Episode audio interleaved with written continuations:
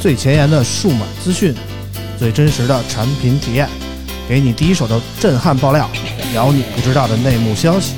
从科技到生活，从现在到未来，欢迎收听大型胡逼侃谈节目。村口电台，你值得拥有。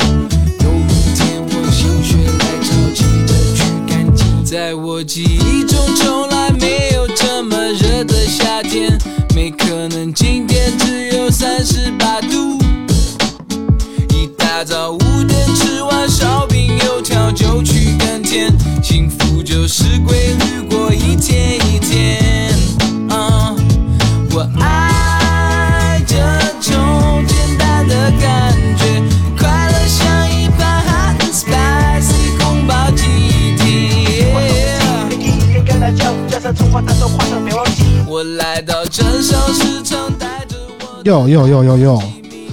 大家好，我们回来了啊！经过了一礼拜的短暂休整啊，我们这个村口 FM 终于又和大家见面了。我是村长，大家好。Hello，大家好，我是老王。哎啊，今天我们迎来了一个 久违的声音啊，好久不见，我们欢迎舅舅。Hello，大家好，我是啾啾。就特意没让啾啾开场啊，要给大家留一点悬念啊。啾啾好久不见啊！好久不见，嗯，现在我们录音的时间是北京时间五月九号晚上的十点五十分啊，嗯然后熬到现在，其实我们几个人都有点饿了，特意放了一首宫保鸡丁儿来哎，来调节一下大家饥饿的肠胃啊。对，越听越饿。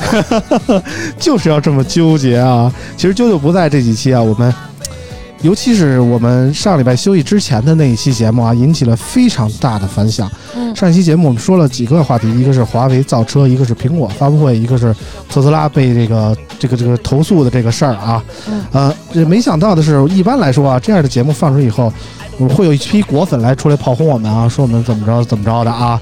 没想到这期的留言出人意料的是，没几个人提到苹果，都在说我们特斯拉的这个事儿啊。特斯拉的这个事儿怎么说呢？我们也有点儿跟广大的主流媒体有一点儿唱反调的意思啊，大家的观点其实不太一样啊。嗯按照这个时间呢来说，其实大家对于特斯拉有一点儿群情激昂，有点儿起了民愤的感觉啊。嗯但是上一期节目博儿来了，博儿来了给我们说了说关于特斯拉的一些故事，然后说了一些他所理解的关于特斯拉维权事件的一些看法。这些看法可能和很多主流的态度不太一样，可能也激起了人的一些呃不太了解我们的人的一些反感吧。所以上一期节目呢，我们的留言也是爆表了啊！我感觉我们的喜马拉雅从来没有有过这么多人的留言，包括不只是喜马拉雅，其实网易云音乐、荔枝 FM 也给我们有很多不一样的声音啊。有的人甚至破口大骂啊，让我们看起来很触目惊心啊。嗯、所以呢是这个大特办出动了啊！嗯，所以这期节目呢，本来我跟老王是刚刚从那个 iQOO 的发布会回来啊，今天晚上有一个 iQOO 两周年的活动，我本来是打算说在那个现场找找个人，叫叫个人，然后我们来一块儿现场，今天晚上一块儿录一期节目。但是左思右想，我一想，算了，没有没有没有什么意义啊，因为其实今天也没有什么新的话题可以说，不妨再把博士叫回来，我们再复盘一下上一期节目，看看到底大家是怎么想的，看看大家有没有什么新的看法。因为特斯拉这个事儿也又发酵了两周嘛，嗯，所以我们这期是再来欢迎一下博尔啊，Hello，我又来了。博尔也算是我们诶不返场的一个嘉宾啊。哎哎，大家可能有点没想到啊，对呃，所以博尔来了，其实也 没没什么意外啊。我觉得博儿肯定还是会坚持他的那些观点。大家不妨想一下，我们村口这些，我们这么多期节目，今天是总第一百一十六期了。嗯其实听下来啊，这么多期节目听下来，我们忠实的听友肯定会有这样一些感受，是什么呢？就是说我们可能就是喜欢怼，喜欢跟人说一些不一样的话。就比如数码圈这些事儿，我们不是为了不一样，哎，而是我们就是想把我们知道的这个真实情况说说。哎就比如说数码圈这些事儿，呃，感觉大家都在捧，大家都在吹牛逼，大家都在一急功近利的说这些手机怎么好，怎么好，怎么好的时候，你能从我们节目里听到一些真实的声音，听到一些来自于普通用户的真实反馈，我觉得这是我们节目存在的意义。嗯然后说到特斯拉这个事儿呢，其实当所有人都义愤填膺，都，呃，怎么说呢，怒气冲冲破了理智的时候，我们说出一些不同的声音，其实也能代表一些不同的看法和观点。我觉得这个社会就需要一些不同的声音来发出，这样才能把一个事看得更更更根本、更关键一点。嗯嗯呃，说回特斯拉这个事儿啊，其实经过两周的发酵啊，感觉事态没有什么进展。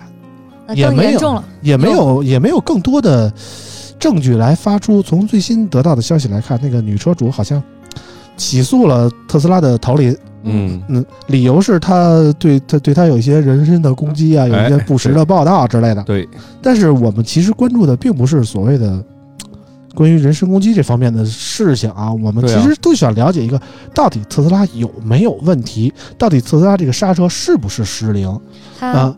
特斯拉已经公布那一波的刹车数据了，对，公布了。其实这是在那个我们上一期节目录制之前就已经公布了那个刹车数据但是怎么说呢？我们从网上看到，其实有很多的人对这个刹车数据进行了解读。嗯啊嗯从解读的观点来看，我觉得就是有几点嘛，就比如说他们说这个数据不完整，比如说有一些关键数据没有被披露出来，嗯，还有说对于数据的完整性，还有说真实性有一些质疑啊，这是一方面。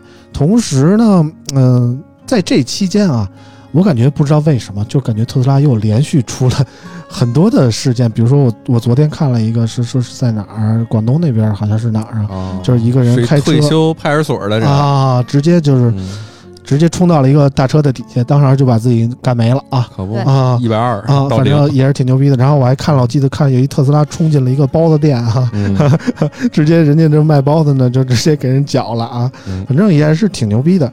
呃，所以我觉得我还是始终秉承着一个中立的观点啊，我并不像博士似的那么一味的肯定特斯拉，但是我也不是说跟人家广大广大人民群众的观点完全的相悖啊。我觉得事物还是要两面看。我觉得特斯拉走到现在这个地步，车有没有问题，我们不敢下定论，但是。从某种角度来讲，从特斯拉的宣传啊，特斯拉的态度来说，可能的确激起了一些人对特斯拉的不满。特斯拉，我觉得嗯最有问题的其实是处理方式的问题，因为车展被维权的其实不止特斯拉，嗯，还有，但是你根本就没有听说到那些车企被维权占车顶的事儿，对对不对？对，还有哪家呢？嗯，沃尔沃，沃尔沃在车展也被维权了，啊，但这个事儿压根儿就没有被公布嗯，被压下来，也没有被怎么样？为什么？因为没有人拍到，哦，对，这么低调的维权吗？人家也拉横幅了。啊，就是沃尔沃在第一时间放下了所有的黑幕。嗯，你知道那个就是车展在那个探馆日的时候，嗯。它所有的车是从车顶儿，所有的那个展馆从车从那个房子的顶儿嗯。到底下，嗯。它能够把整个从房顶到地全部拿黑布罩上的，嗯，而且非常快，嗯，就是沃尔沃在第一时间歘歘歘全放下来了，嗯。你什么都看不见，嗯，然后发生了什么你也不知道，真棒，早就有预期啊。特，斯拉一会儿那地面就淌出血来了。啊。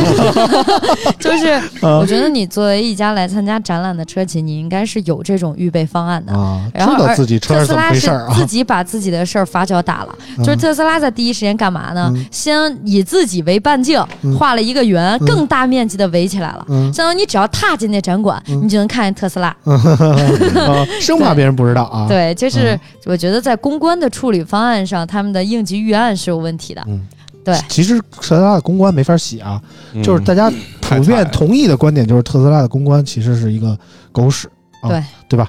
嗯但是怎么说呢？我们不妨听听就是啾啾这么从一个车评人的角度来来说一下特斯拉这个事儿吧，因为我们其实私下里已经讨论过很多次关于特斯拉刹车失灵这个事儿了。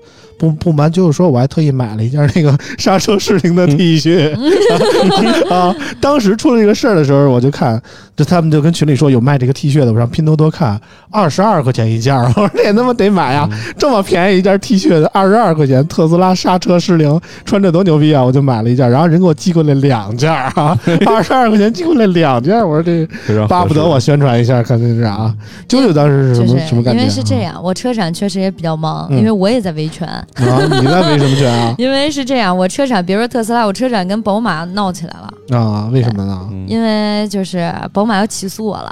哎呦，对，因为？因为是这样，就是在车展的时候，我拍了宝马的三款车，嗯然后其中有一款车是他们最新发的 i 叉。嗯 i 叉的那个车，我当时给他们的视频就不能是给他们，是我自己拍的视频。嗯我用了这么几个词，嗯就是在机场我见到了 i 叉的宣传图，嗯然后我当时说的是我对这个车外观的评价就是丑，嗯然后我觉得它长得有点像大河马。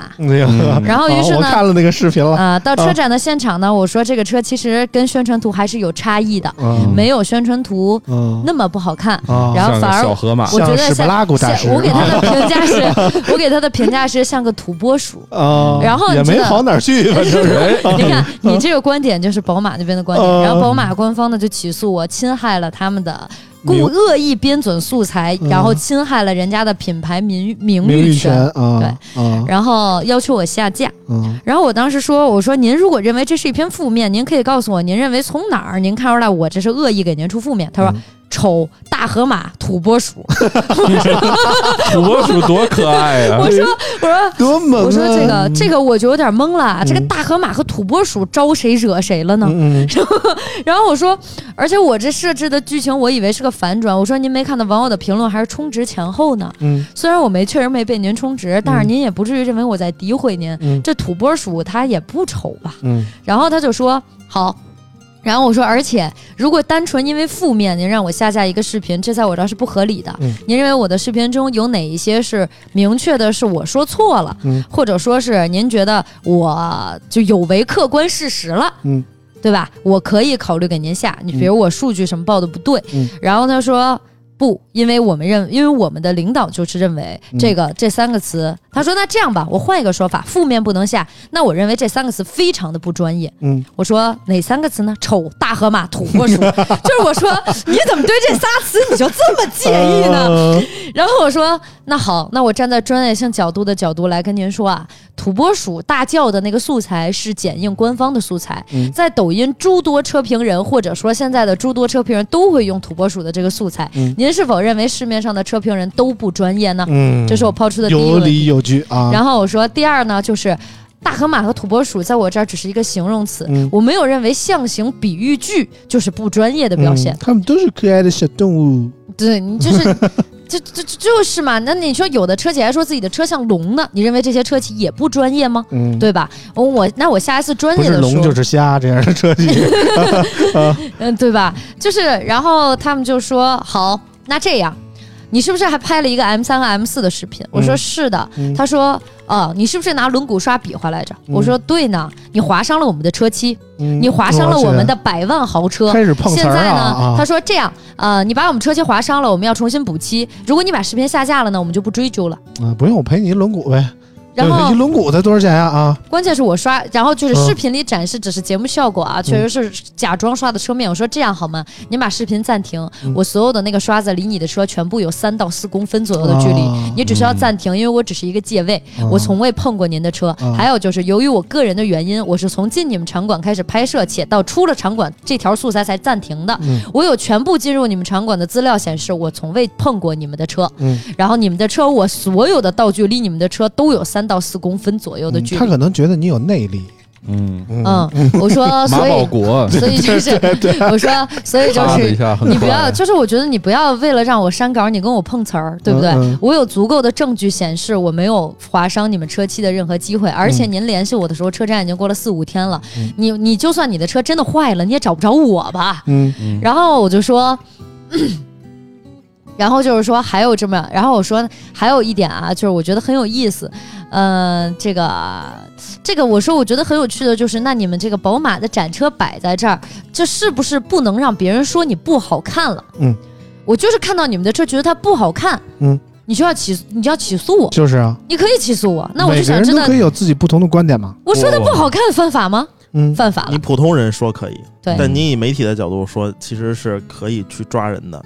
嗯，就之前有一个事儿哈，这最 牛逼的手机厂商，能说吗？最牛逼的手机厂嗯商，嗯就是因为你对他对哎，你对他造成了负面言论，啊。然后他是什么呢？你对他造成负面言论，他以什么起诉你呢？就是你的这个负面言论影响我的销售了，然后就会抓你，判你一年。嗯。哎所以就是也是告诉诸广大网友啊，真不是大家被充值，嗯，是迫于迫于压力和无奈。对，对，就是真的不是，就是不充值。你看，你说它外观，而且我还没说别的，我嗯我还说，我说您把视频看完了吗？我还夸你们内饰好看了呢，嗯就不行。就是你说它外观丑都要被起诉的，嗯。然后呢，然后后来大家就发现，在我的平台视频被下架了，很多人问我你是不是最后删了，跟他们刚到的结果，我说嗯。真的不是，是这样，宝马官方投诉到了抖音那边，嗯。抖音那边以侵害名誉权的原因，然后呢把我的视频暂时封禁了。嗯。就这条视频是只能自建了。嗯。然后呢，我们也正在和抖音这边协商，然后依旧和宝马这边协商，可能还要打官司之类的。嗯。所以呢，在这些事情所有捞听之前，这两条视频是肯定不会被放出来的。嗯，所以说，你就想想，我车展这么多糟心事儿，我还有功夫关兔子，你知道，就是宝马给我整的，我都想第二天啊，我就拍个视频，然后我站到宝马的车顶上，就是作为媒体，我要维权，请宝马不要再，因为请宝马不要再连不要再骚扰我了，嗯。因为我我还有我我上有老下没有小，但我也上有老差点说。出真话来了啊！请不要再打扰我的生活了。嗯然后呢，请宝马也不要再打扰懂车帝了。嗯为什么？因为懂车帝就是说真的，嗯，好吧？对，你知道吧？这是我们当时就是跟我们跟我们 leader 沟通的一套说辞，因为我嗯第二天确实是想向宝马官方发这样一篇道歉视频，然后去他们展台发的，嗯但是迫于无奈，我真的没有时间，我出差了，嗯也没有功夫搭理他们。嗯，因为这件事儿已经上升到宝马直接找到懂车帝了，因为在抖音这边发是我个人的账号，嗯然后上到懂车帝了之后，我们他找到了懂车帝的领导，嗯要求下架，说毕竟你看我们。宝马跟懂车帝也不是完全没有合作，嗯。然后我们领导说给我一个原因，宝马说负面，领导说、哦不好意思啊，我们不会因为负面删稿的，然后 就是这么刚啊！对，然后那个，然后就，然后后来那个他找到了我们的就是销售那边，就是因为商业化跟我们是两个部门，嗯。然后然后我就跟销售说，我说这样，如果有任何烧烤的问题，你直接找我们老大，好吧，不要找我，我没有功夫，我很忙。嗯。然后他又找到了我们老大，然后我们老大呢就找了销售那边的老大，然后两个老大呢统一了口径，就是说。呃，让销售你去跟宝马撕逼，稿子呢我们是不会删的。嗯呃，广告呢你可以撤，呃如果你在我们懂车帝有广告，钱退给你们。嗯然后如果说你要跟我们商业化，OK，以后我们不会再接宝马任何商业化，也不会再帮 宝马宣传任何东西，嗯好吧？嗯对，就是这样。嗯某种程度上，我就特别钦佩懂车帝这个做法啊，就是人家是有钱任性啊，甭管怎么着都是刚到底啊。但是我们节目其实跟懂车帝某种程度上也也有点类似啊，我们是穷的。光脚的不怕穿鞋的，你知道吗？反正我们节目也不挣钱，无所谓，我们就要追求一个内心的公正，你知道吗？所以我们有的时候说句说点真话。当然，这个现在的情况就是，你说特斯拉不好，就是一个公正公开的形象啊。但凡你说特斯拉点儿好，你都是一个负面啊。对于广大人民群众来说，你就是一个负面。这个时候呢，顺着啾啾的话呢，我就特别想挂两个人啊。这两个人上期节目留言了，他分别是一个喜马拉雅的，这个人叫三傻他二哥啊，我给人。这人就姑且称他为二傻啊，三傻他二哥啊。他说，特斯拉公布的数据根本不能证明车没问题，你们要不要看看专业人士的分析？这期明显恰饭了，好吧？然后我就 跟他说，这期没恰饭啊。然后他他他他他他他又又追了一条留言啊，我我找找他怎么说的啊。哪儿去了？他说特斯拉已经开始花钱公关了，恰没恰自己心里清楚啊。这是第一个傻逼我要挂的，第二个傻逼来自于荔枝 FM 啊，荔枝 FM 有一个叫梁中博汉的人啊，这么一个说啊，说村长洗地收了多少钱呀？你们难道比政府还牛逼？应该送你们去劳改啊！我觉得这哥们儿真牛逼啊！嗯啊，都不不用傻逼来形容他已经不够了，真的啊。反正怎么说呢？要不就到时候这期评论区甩给我地址，争取他过来给我劳改一下。嗯，反正我们话说到这儿啊，我们节目我们确实。呃，恰过饭，但是恰的是手机厂商的饭，而且恰了谁的饭，我们都会在那个听友群里一五一十的跟大家公开。嗯我们恰过恰饭的次数，一只手这个手指头数得出来一只手数过来了啊！我现在跟嗯这这听友说，我们恰过的饭包括黑鲨，包括 ROG，我们就这么磊落，没有第三家啊，没有第三家。我但凡收我收过特斯拉一毛钱，我就去自首去，我就去劳改去，嗯对不对？对，但是我一毛钱没收，你这么说我，我就在这节目里说了，你就是一个臭傻逼啊！我这节目话说到这儿啊，然后关于这个特斯拉这个事儿呢，其实经过了这么两周的沉淀吧，我们其实就特别想听听啾啾对于这个事儿的观点啊。嗯，啾啾怎么看？嗯，我刚刚才我们不是已经说过刚？才你只是骂了骂宝马，你知道吗？而且你旁边坐了一个宝马车主，我其实特别想问问，就是博文开宝马的啊，你知道吗？我不在乎这啊，个，就是对啊，不是就是车是车人是人，人是人。我跟你说，就特斯拉这事儿也是，车是车，人是人，就是这事儿不一样，对吧？嗯确实爱叉不好看，嗯，啊，别说爱叉了，M 四也不好看。嗯，把自己车都豁出去了，可还行啊就？是 M 四也不好看，虽然我交了定金啊，嗯我我还选配选了不少钱，选了十多万块钱，然后就是想买车，但是 M 四确实也不好看。嗯，所以我这时候必须要安慰一下波儿啊。呀，确实还有一堆网友来挺博文的哈，比如说这个荔枝 FM 网友 P O E 丰润达陈，他说博文观点很理性，表达逻辑性很强，一战圈粉。这是夸博文的，当然夸博文的还有很多啊。经过两周的沉淀，博文现在对特斯拉这个事儿有什么新的想法没有？啊、是这样，就我嗯觉得需要补充一些信息，嗯我忘了，我有点忘了，因为上一期录制时间太长了，嗯所以就忘了当时说没说。有一个很重要的信息点，就是所有人都说这个特斯拉数据公开不够，对吧不？完整啊。有打码的部分，嗯，打码部分原因特别简单，当地交通管理局不让公开，嗯但特斯拉没法把这事儿往外说，嗯，所以只能吃哑巴亏，嗯，对吧？另外一点，我们说这两周进展就是起诉这个事情，对吧？嗯，起诉，操！我真他妈服，就是你，嗯就是他妈这人究竟想不想解决问题呢？对啊想解决问题，想解决问题，你你觉得成天哭说他爸开车险些把因为特斯拉险些整整全家人都死了，嗯，那他妈的。要按我们这逻辑是吧？嗯那那是不是应该先起？我们应该起诉一下这听众。我操！嗯因为你骂我，我今儿晚上回家开车心情不好，我肯定容易出问题。操！嗯如果我出事儿了，三年之内我出事儿，就是因为你他妈这条留言，就离谱，对吧？现在后劲儿这么大呢？现在情况就是这女车主把那个特斯拉她那辆车的黑盒子给封存起来了。嗯，就是不让任何人检就不让任何人捧着，啊就就就拿着，不让任何人检测，嗯估计在家供着呢，烧香什么的，期望说真当一小盒子供着啊。啊，放一小盒儿在那儿，和 放一马斯克黑白照片儿，对，啊做法呢，在家，啊对吧？然后另外一点就是，我觉得中文互联网真的是非常的奇妙，嗯，就是我都已经找到这个流量密码了，你知道吗？对，真的是，就就什么呀是怎么 B 站的流量密码，你知道是什么吗？啊，嗯就是我最近我们公司做了几个视频啊，因为我们 B 站的号比较多。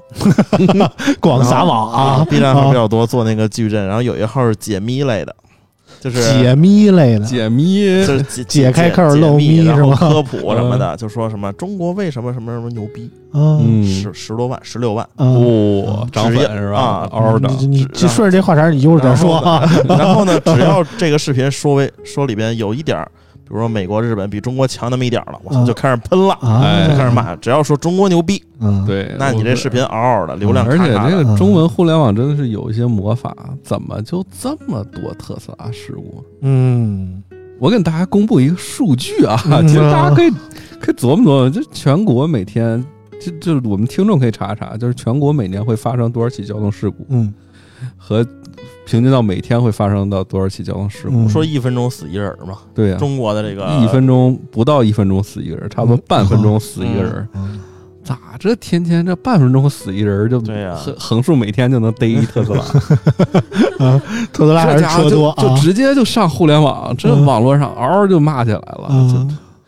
我觉得这几天除了那个什么海南跳楼那事儿以外，全是特斯拉死人，对吧？海南跳楼那事儿也挺诡异的啊。对啊这个就不聊了，好吧对啊，而且这好魔大夜里快好十二点了，不聊这个啊。而且大家就看到这个视频就就开始不讨论了，底下嗯评论区就说这一定是刹车失灵。嗯对啊，就是现在就是你哦不管车是什么问题，就是就是现在就是刹车失灵，就相当于给这个特斯拉有点坐实了。你有问题就是刹车失灵，你就是有问题，根本就不会说你是脚踩错了这种，事儿。而且而且我其实你知道这个有点像海南跳楼那个，你知道那个姑那个那个家人现在闹到什么地步吗？说赖抖音，为什么？哎因为那女的在拍抖音，对，你知道实赖抖音但是是不是在拍不知道，就说了我们在拍抖音，所以都赖抖音。哎，我们待会儿再说这故事。而且我发现特斯拉，你知道又延续到鬼故事有一个什么。有一个什么 误区吗？就是啊、那个那天我我说那个那个广州那个事儿，嗯是他没有提前规划好刹车距离，嗯且他就刹车其实很好使，他从一百三十多减到一百出头嗯才撞死的。嗯那底下评论区又有人说了。这很明显，特斯拉的主动安全功能不够主动。嗯。嗯哎，还有人说说是因为就是因为主动安全嘛，所以导致它有一个掰轮的动作，然后说哎特斯拉强制给它掰回了车道。扯逼犊子！我跟你说，啊，首先主动安全是这个逻辑，主动安全并不是次次都会救你命的呀。嗯就主动安全识别的再准，嗯你也有刹车距离，它不是神啊！我操，嗯它不是说他妈的，不是时间静止。对啊，，它不是他妈马斯克那儿嘎有一手，他妈一百二直接给你搂到零，说说我觉得你可能要出问题了，小伙子，啊，那他妈的，对吧？所以就嗯。大家还是理理性客观吧，但是我觉得这事儿我不想多说了，只只想说一句话，这句话就是，呃，朋友们，如果你们现在开的是特斯拉或任何电动车，一定要注意你的行车安全。嗯，你们的车真的比别人的车要更快。嗯，也意味着你们的车在你们自己的驾驶能力范围之内，真的很有可能会比比别人车更容易出现问题。嗯，这事儿我觉得啾啾最清楚了，嗯就是他开了那么多车之后，他一定很清楚，就不同的车的性能会对驾驶员的要求有多高，嗯所以大家一定要注意安全就好。嗯，因为这个画面我有点看不下去了啊。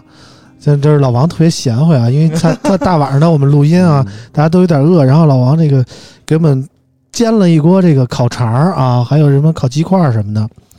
现在啾啾正拿这个烤肠在那儿嗦了，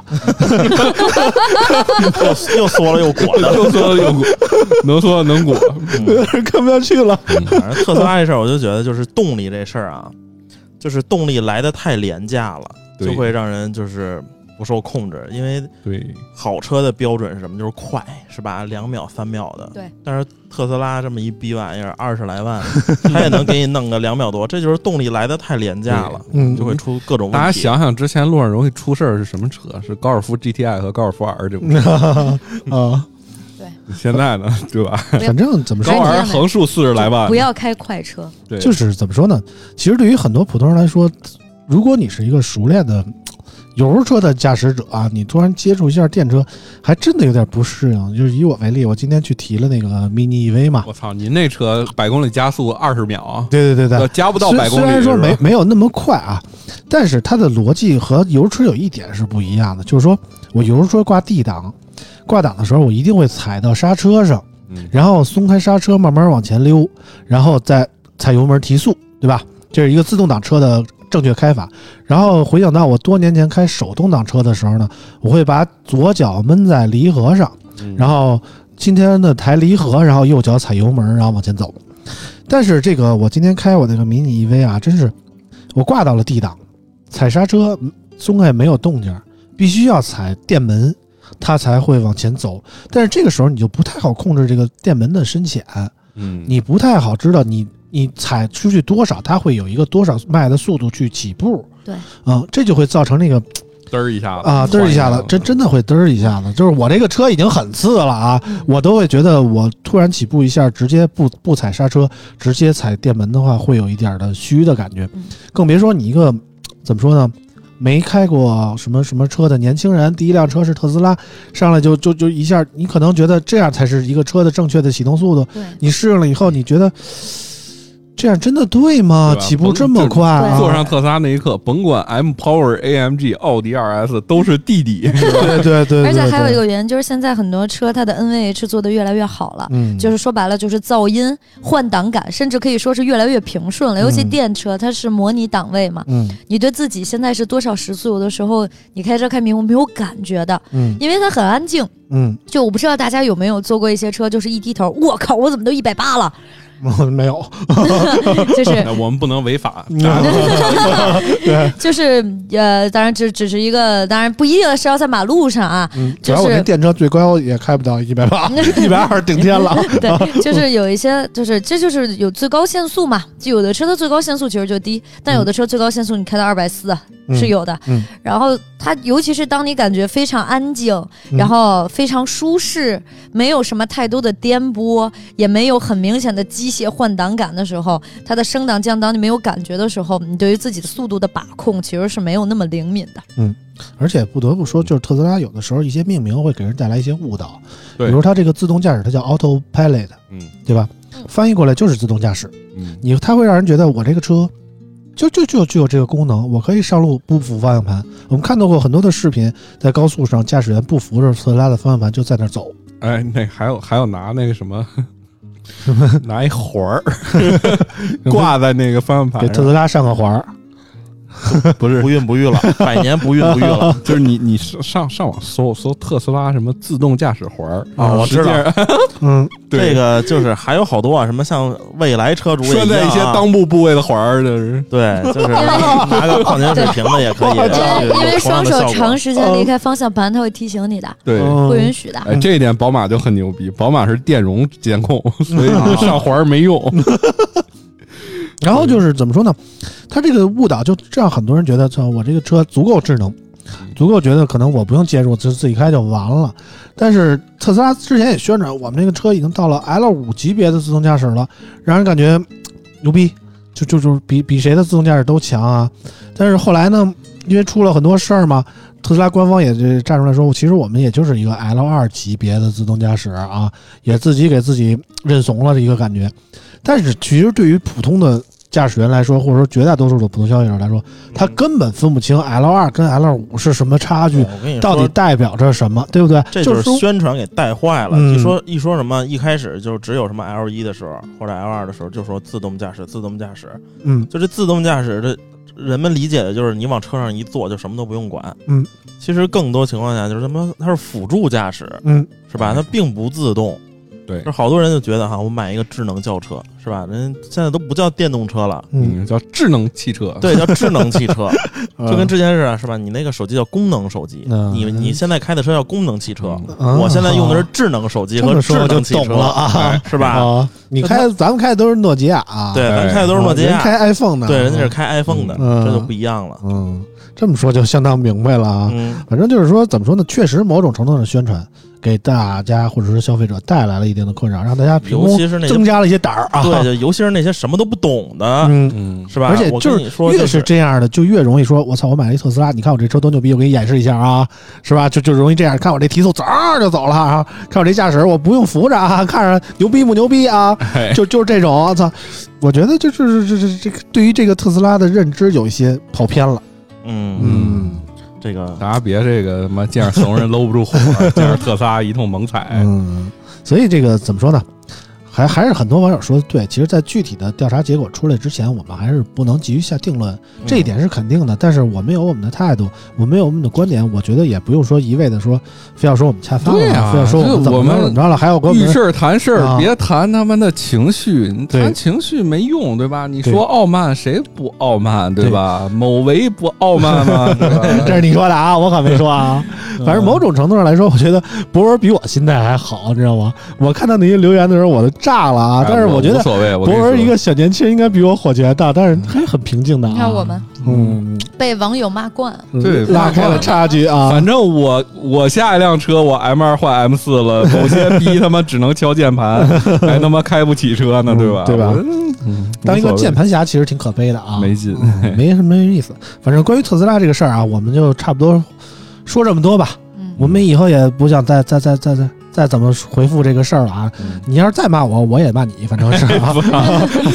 建建议把我们抓去劳改，我就归劳改没网，就还挺清静，挺好 对，就听不了这些骂声了，是吧？劳改没网，也不用工作，对，嗯，然后呢，怎么说呢？节目进行到这儿，我们一个议题忘了啊，就是那个念一下上期节目打赏啊。嗯，舅舅回来，我们终于可以听舅舅给我们夸一下给我们打赏的朋友了啊。两周没更新，这个这期给我们打赏的人还挺多啊。嗯感谢莫文月露、莫小轩、Memories、大名媛、阳光的快乐生活一九零五、K O H、Outpost、过三补补、抹哈维零零九、爱唱歌的蛋蛋、腿小费幺七幺零、海富川贝 UK 六幺七。L 哎呀，打一个啊，听着一笔巨款，六幺七 L Y Q。嗯，只我打嗝是因为这个只爱许静的电梯里合影的女同事，你看这个，哎，这感觉是有故事的人编导，有故事啊。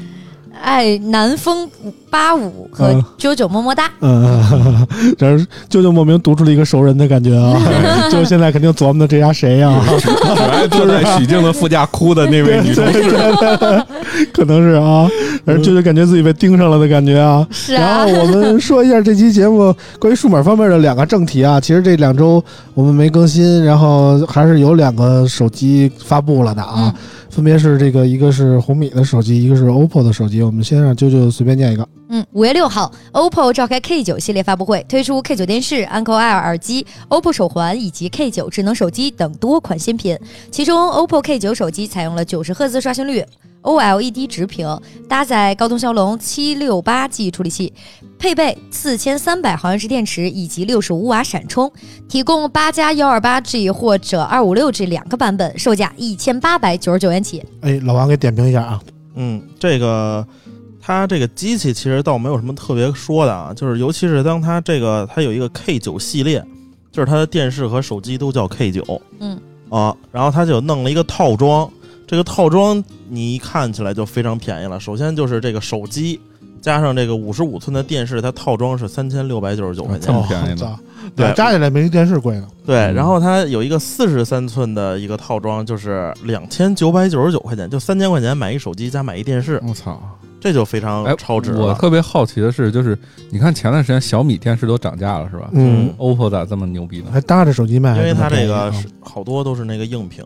啊。啊，好多都是硬屏，嗯。就是一分钱一分货嘛。对，嗯。一分钱一分货，嗯。因为现在屏幕确 IPS 实是吧？啊对 IPS 的屏啊。然后它这个手机呢，其实就是明显的一个终端手机啊，嗯用的是这个七六八的一个高通的芯片。嗯，说白了，就是这这个七六八就是七六五的超频，一千块钱左右，可能高一点有限。一千九百九十九，就是单卖的话是啊一九九九啊，一九九九，嗯。然后就是俩加起来是三六电电视就当送了，是吧？对，这电视就 可以当送，就是嗯。按 OPPO 和 vivo 这个惯例是吧？这个交个朋友一千九百九十九这手机卖你绝对是大亏本这手机最少得卖四千块钱，我现在卖三千六百九十九送你一电视，嗯，对绝对是捡着大便宜了。对电视好用不好用的，反正往那一放，当个电子相框也不错。嗯对，嗯哎嗯，然后这个手机是六十五瓦闪充是吧？嗯？OPPO 那个都很熟悉了。挺强，挺强。然后那个七六八其实就是七六五的超频嗯，GPU 跟那个 CPU 都一样，然后嗯。频率超上去了，嗯。嗯，然后跑分跑个四十多万，然后我们测了一下那个和平精英也能六十帧，嗯，然后什么打王者什么的都还没问题，嗯。然后有一九十赫兹的 OLED 屏，嗯，嗯，这个整体看上算个亮点啊。对，嗯。这个整体看上去就不错了。然后拍照就是，呃，还行吧，六千四的一个主摄，这六千四这个已经用过好多机型上了，嗯，嗯，嗯。反正也还还行。vivo 家也用这个是吧？就是对。六千四。前置三千二还是挺高的。对，嗯。前置三千二还是比较高的，嗯。然后基本上 OPPO 的这些手机就是都差不多嗯。啊，用着也还行。对，其实我们说，你看我们说这个手机多平和啊，就是根本就是也说不出都挺怎么怎么棒好，也 对也不说人家怎么坏都啊，挺棒，因为无所谓。哎，都挺棒。嗯。这这这个，因为也不是旗舰，嗯。大家觉得对。对，而且又卖这么便宜，对。啊，我们还有什么可说的呢？来说性价比还是挺高的啊，尤其是搭着电视买啊。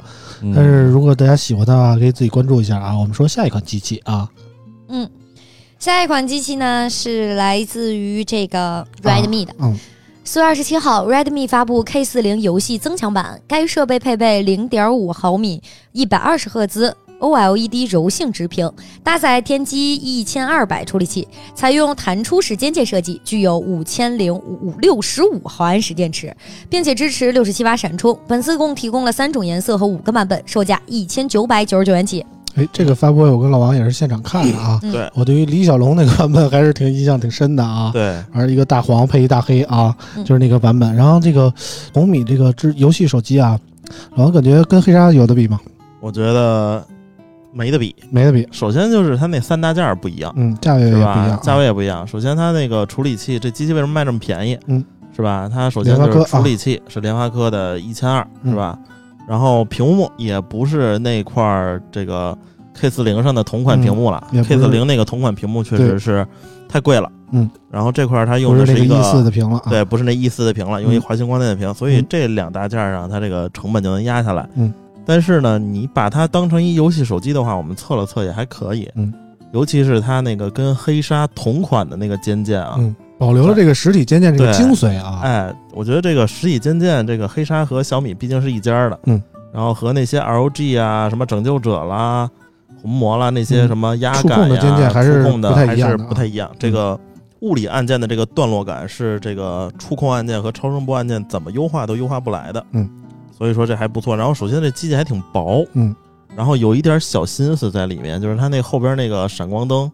是一个雷电的这么一个标志，我觉得这个特别像哈利波特脑袋上那个印儿啊，对，就 挺有意思的。然后这闪电的标志啊。这机器拿着也不错，然后配色呀什么的，嗯，看不出来是这个 K 四零的影子，嗯但是它做出来这个游戏手机倒是确实不难看。嗯，然后这个手机就两千多块钱，我觉得可以啊，玩游戏也可以，然后你拿着正常使也没有问题。对，这机器还不错。就是你专注一个两千元以内的这个价位段，然后你特别对游戏有一些操控上的需求的话，我觉得也挺好的啊。因为嗯实话说，如果不是显成眼的话，你用一个八七零的处理器或者是八八的处理器和这个联发科对比的话，我其实是看不太出来太多的这个掉帧之类的感觉的。我操，不错呀！博儿又震惊了博儿拿啊！博儿感觉就什么都没见过。对，我跟你说，就是 它这个按键这按键不错，它这个按键就是弹出收回、弹出收回这动作，就你没事儿弄特别 fancy，特，别解压，嗯，是吧？这有几十万次的这个寿命嗯，啊！这属实不错，而且这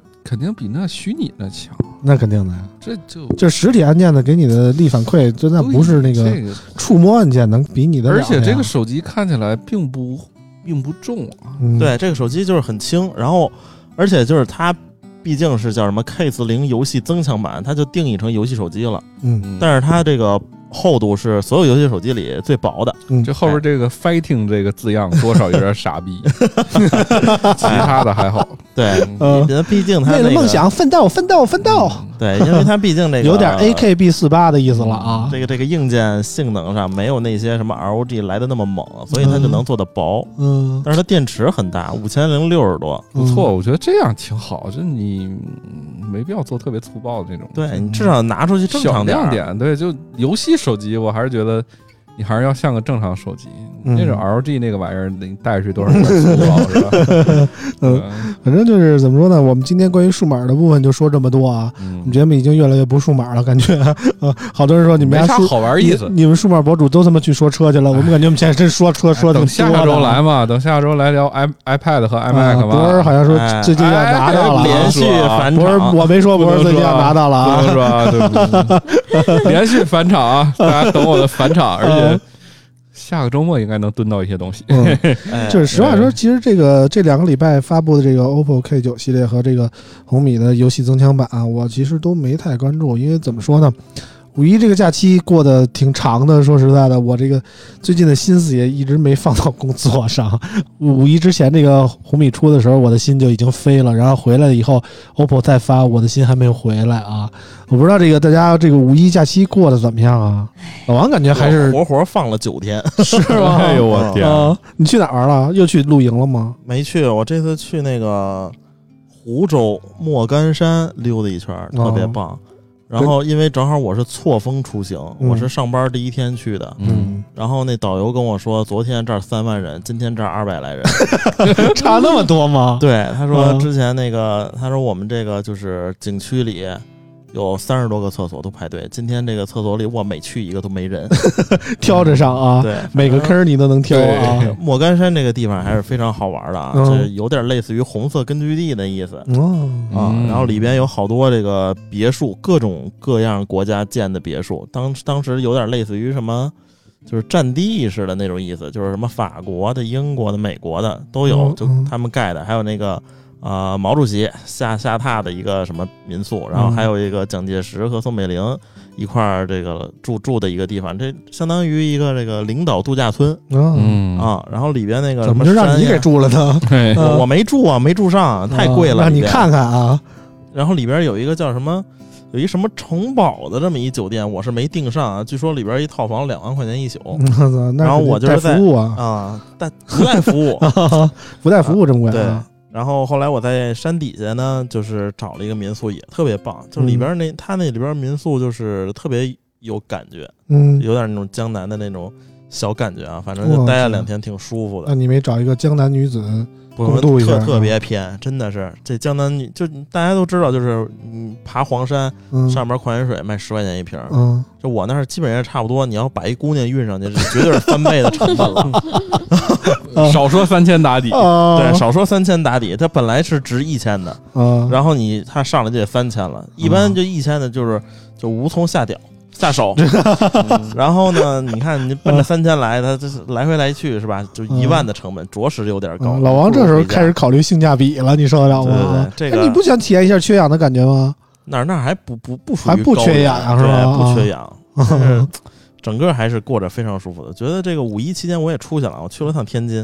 啊，哎呀，这这人是真老多多了是吧对哎呀，我跟你说，就是五一期间啊，真的是不要出去玩了，就是玩的特别累，嗯。到处都是人，嗯。只要是个景点儿，它就是人。你去个厕所，我去男厕所，这实在给我憋的不行了，因为男厕所排队少嘛。嗯，然后后来为了缓解这排队压力，好多这个女女同志也进嗯也上男厕所但是我实在憋不住了，嗯，就是你得等女的出来是吧？我我都等你又在小便池咋的了？我又在小便池小便了。啊，想要啊啊，对，因为啊我实在是受不了了，就嗯憋的已经不行了。就是后边是一排那个坑，是吧？一排坑都是女的，一排坑都是女的，有门儿，嗯嗯然后对面呢是小便池，嗯，然后我就背着在那儿尿，然后姑娘嗯可不是你还对着尿，你那对着尿就就是不行了，对着尿就成小便吃大便了。嗯，嗯反正后边的姑娘有有有老太太，也有年轻的，嗯反正看我在那儿尿，也也说不出啥来，是吧？因为就是啊，因为是男厕所啊，对，因为毕竟我在男厕所，是吧？嗯那没夸过你吗？嗯，没夸，小伙儿挺大，也不行啊。博儿出去了吗？没出去，在家待着。博儿博儿非常明智过得还是挺啊踏实的啊嗯，嗯我不爱动，现在真是老了，不爱嗯动。，其实啾啾真是挺忙的，啾啾倒不是五一期间出去，啾啾缺席了我们节目这么多期啊，嗯，就就之前一直在那五一期间才回来，大西荒野北地区飘着啊荒，野求生。那金钱豹就是他放走的，我操，找着主了是吧？呃那东北虎是不是我放？是不是我运的呀？反正就是我们其实特别想聊聊啾啾最近这这这半个月干了些什么啊？嗯，这半个月我们在不是这上一上次我记得走之前有说，其实是在拍一个新的节目。哎，嗯这个新节目其实就是一个真人秀节目。嗯，这个节目的宗旨我现在看出来了，就是荒野求生，嗯就女版贝爷，可能大概哎呦就是我去啊，嗯贝爷头发长了啊，对，嗯然后基本上回来这脸也晒伤了，我靠！然后嗯，到时候呃，我我基本上就是在现在沙漠里面，你先跟大家说一下你是去了哪儿吧？去了，先去是在北京这边就是改车训练，训练完了之后去的新疆，去的喀什，嗯，然后呃在喀什从喀什去，然后开始开车去了戈壁、嗯碎石路、嗯火山、嗯雪山、嗯沙漠，嗯然后没有住酒店，嗯，全程就是住露营。露住帐篷，哎，那这是老王喜欢的节奏啊啊，！一定不是老王喜欢的，因为我那个地儿 在沙漠里住一礼拜，如果是老王喜欢一的，千的得到 到两万，对对对，这他妈成本高了。空降都得直升机直接空投了。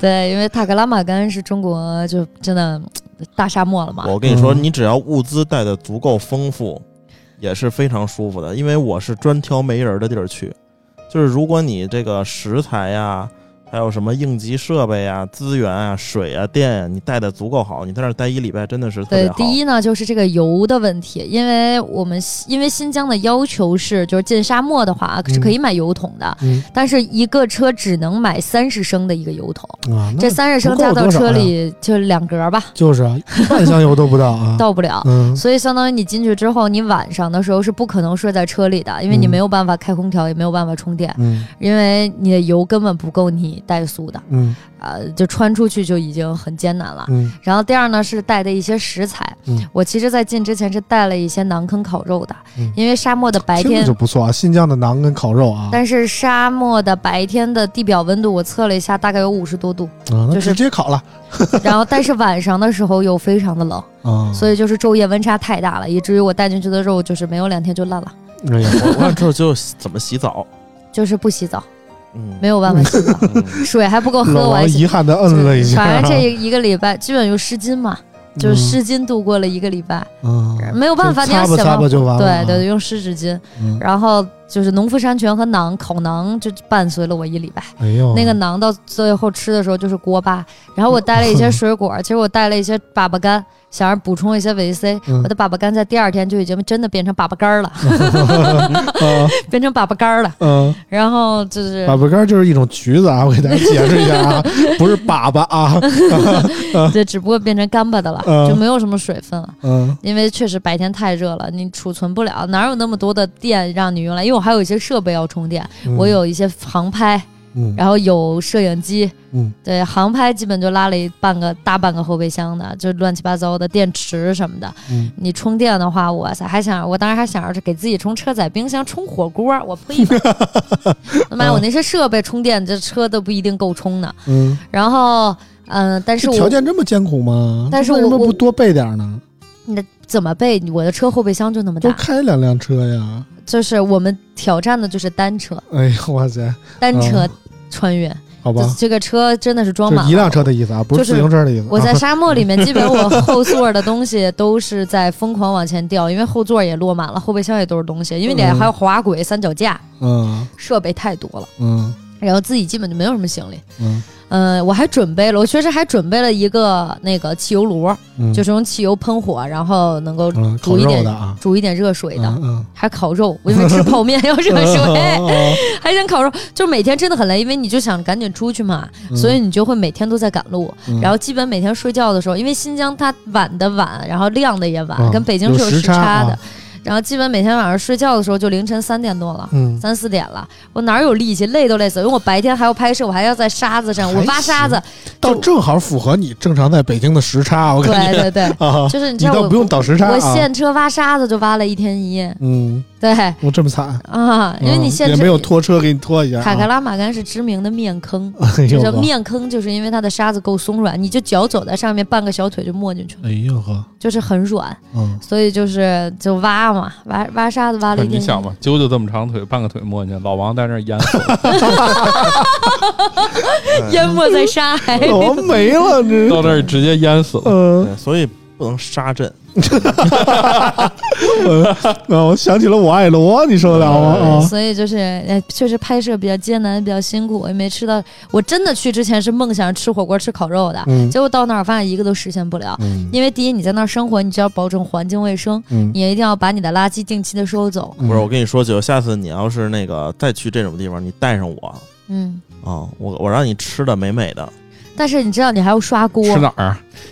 因为我操，因为我因为你知道，我就拿那个锅煮了一个泡面，我刷锅，我又不我又舍不得用水，因为水就那么多，后备箱哪装得了那么多水啊？带老王去嘛，老王给你舔干净了。对呀砂锅就是不是是沙漠里它有它有有有水的地方。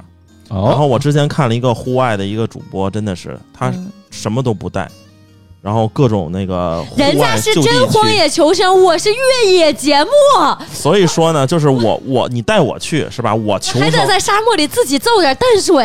我我我给你我给你 荒野，然后你过滤你求生，出来对，我给你过滤点儿出来。大可不必，兄弟，我大可不必，你要是想喝原液也可以，大可不必。就是就确实是因为费劲，加上因为拍摄的周期很短，所以以至于非常的着急。就是锅基本就用一个底儿的水涮不涮吧，然后就拿纸巾和湿巾就擦一擦了，然后第二天就继续用了。嗯，然后你想我晚上就是你想那个铲子呀，我那铲子最牛了，白天挖沙子，晚上就是和着沙子烤包子，这样啊啊，那这个这个包子不都是沙子味儿的啊？当然都是了，就沙子混着包，哎，吃点沙子人死不了的。我跟你说，我现在回来就是这观点了，吃点沙子死得了吗？我都拿那个沙子白天炒瓜子儿，是吗？这么棒啊因！为白天温度够高，经创造出了自己的料理啊！超好吃，就是那瓜子儿啊。啊我带的瓜子儿，你想那就放着放着就有点皮了，但是你白天拿那个沙子够烫，你就在那里炒吧炒吧，然后它就变得贼香。啊，这应该是这趟旅途中唯一的乐趣了吧？对，唯一的乐趣就是拿铁铲烤包子，嗯然后拿沙子炒瓜子儿，嗯嗯，然后其他的就是。住帐帐篷里就是还还好吧，就是啊，还有一个乐趣就是每天白天打蜘蛛，因为那个帐篷它真是封闭的，哦我不知道为什么我早上起来帐篷里能有那么多的蜘蛛，嗯，我不知道怎么进去的。多大个儿的蜘蛛啊？就是大大小小的都有，最大的也就是这个小拇指指甲盖儿两个，啊，那也没多大，两个指甲倒是不太吓人都不。大，就是多嘛。啊特别然后想知道你们带的什么样的帐篷。就是普通的帐篷，最简单、最方便收纳，因为每天要赶路，就是睡帐篷就很快，基本上就是速搭的那种帐篷。啊，那那是比较初级的装备了啊！嗯，就是为了速度嘛，因为快，而且是不占地儿。我真没那么大是不是有帐篷？我有啊牛逼！我那个帐篷，你知道收起来放车里就是一张烙饼那样，啊，很很小很小，因为我就是没有地儿。这这是对的，就是帐篷一定要轻量化。对啊，除了轻量化，然后防雨、防这个对风但是不防蜘蛛啊。这个但我不知道那我都不知道那蜘蛛咋进去的。还行。就是真的，我觉得因为我嗯准备了一个复杂的帐篷，然后剩下的帐篷都是轻量化的。我发现真的轻量化的帐篷太重要，因为你收帐篷、支帐篷真太费时间，对，而且你要是那种不是自动的，你先打地钉，然后再支起来那个龙骨，然后啊有的帐篷呢，你还要在边儿上，就是如果它不带那个侧围的话，你就有侧围的话，一是不容易进虫子，二是不容易漏风。然后如果没有侧围的话，你就要在边儿上，就是把沙子用它埋起来，就不会进虫子了。然后你的防潮垫儿和你的地垫儿都要都要弄好。我其实我我有住这个我我那个说到睡袋帐篷挺好，住帐篷其实挺专业。可以特别舒服，住的特别舒服。但前提是得弄点好装，我这不是穷嘛。老王就喜欢满地 儿住去啊。成本有限。然后反正就是我也不知道为什么帐篷里会进，但我因为我睡的睡袋，我睡袋给自己捂得很严实，我就露俩眼睛，所以就是反正虫子也倒是也也不会影响我的睡眠。哎我就早上起来的时候会看到像我我帐篷里的行李箱啊，乱七八糟下面有虫子，就早上起来打蜘蛛嘛，嗯反正就是一堆小 蜘蛛，我都打死。嗯打完，因为你收帐篷的时候，我不能把蜘蛛收进去吧，我得把它们都处理掉，我才能把帐篷收起来。带他们回北京。然后我第二天就发现，在沙漠里就有蜥蜴。我发现这个沙漠的蜥蜴真是个好东西，我就想把这个蜥蜴养到我的帐篷里，嗯因为它可以吃蜘蛛。哦，啊，对，然后是但是我帐篷里还有另一个小姐姐睡，我当时好不容易抓到了一只蜥蜴，它们跑得很快的，我就想让它帮我吃蜘蛛。然后我那小姐姐说：“我告诉你，这玩意儿要进来，我就睡不了了。那之后就睡袋的时候怎么睡啊？那怎么睡啊？就是睡袋的正确用法是只穿一小裤衩儿，” 啊，那没有，我穿了很多的衣服。那这那就是说失去了睡袋的作用。啊老王都是自己穿一小裤衩睡是吧？就是如果你在冷的天气的话，你最保暖的方式往往就是脱光了钻进睡袋。你穿的它睡袋是为了去保温，然后同时用你自身的热量去把这个睡袋给你给你热乎了，然后同时把这个温度锁住。你要穿很多衣服的话，其实在钻睡袋里就相当于只只盖了一个毯子啊。嗯，总感觉啾啾这趟是去了一趟《西游记》的路程啊。对，我也觉得取经去了，这整个就是取经的，觉得还有火山，你知道吧？啊还有雪山。路过了火焰山，然后又碰到了蜘蛛精啊。其实要是老王碰上蜘蛛精，应该挺高兴的。我看那蜘蛛精都是女的，七个蜘蛛精一块儿出来，老王得美坏了，你知道吗？所以就是拍不回节目，去了我。这个节目拍的也挺不容易的。希望就是到时候等我我们现在正在后期，嗯等到剪完了之后，也希望大家支持，因为素材量确实大，大概都有十几个 T。嗯，然后，呃，剪完了之后，望大家支持吧。大概会在十五到二十号之间会上第一期，嗯，对，应该是个连续剧啊对对，应该是每周会周更，啊所以这不是又打算又去拍新的了吗？啊！这样的话，他更的时候我拍新的回来就可以连续续上了，就是会作为一个周更的节目来放出了。反正啾啾这个走的这个半个多月啊，感觉也是挺辛苦的。老王有没有点心疼的感觉啊？心疼，心疼哈。嗯，就是说说是晚上就是去我那儿，我给你好好的调理调理。嗯，怎么说呢？我们感觉懂车帝那帮人吧，虽然说专业是专业，然后也不不收钱啊，很很公正啊，这么说行吗？舅舅？可以，可以。但是总感觉他们不太怜香惜玉啊。我们啾啾这么一个挺挺挺水灵的一大姑娘，愣让他们培养成老爷们儿了，就这个感觉啊。徒手打蜘蛛。嗯，所以我们打算下礼拜安排啾啾跟老王啊，我们几个人一块儿去出去春游一下啊啊春游一下，哇！我看你知道我看我的工作日历，我上一次休假就是放假，嗯就是你们的周末对我而言就是放假啊。我上一次放假的日期是二月二十二号。嗯，这么二的日子啊，二到底了。反正就是舅舅很久没有休息了，我们感觉舅舅太不容易了啊，不像我跟老王似的老这么浪啊。啊，但是从明天就是周一开始，绝对是这五月份开始巨忙的一周了。啊 对我们希望老王能好好安排好自己的工作计划啊。嗯下礼拜周末的时候，我们给舅舅放个假。嗯我们懂懂懂车帝不给舅舅放假，我们给舅舅放假，我们给舅舅安排一个特别好的旅行啊！下礼拜我们争取上一个风景水美的地方，我们去感受一下啊！啊，真好，终于能变成自驾游了！我的妈呀有没有好，期待？太期待了。嗯，行了，那个今天的节目差不多了一个小时了，我们今天确实太晚了，就不录太长的节目啊。所以能吃饺子了吗？啊？吃饺子，以，啾啾其实要求不高啊，就想吃个饺子，大夜里的啊。能不能吃饺子？我们给安排一个饺子啊，好吃不过饺子，好好玩。那个不说了啊，门口超市是吧？我们门口超市有一好嫂子啊，啊，然后那个我们今天节目就到这儿啊，然后下期节目我们争取给大家带来一个不一样的自驾游节目啊，嗯嗯，行了，拜拜。感谢大家收听，我们下期节目再见，拜拜。拜拜。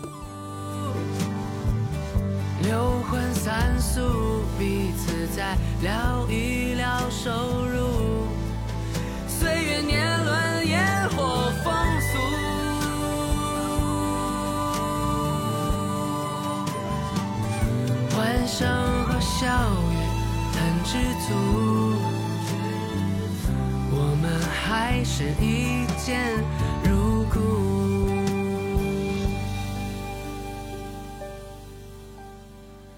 欢声和笑语很知足，我们还是一见如故。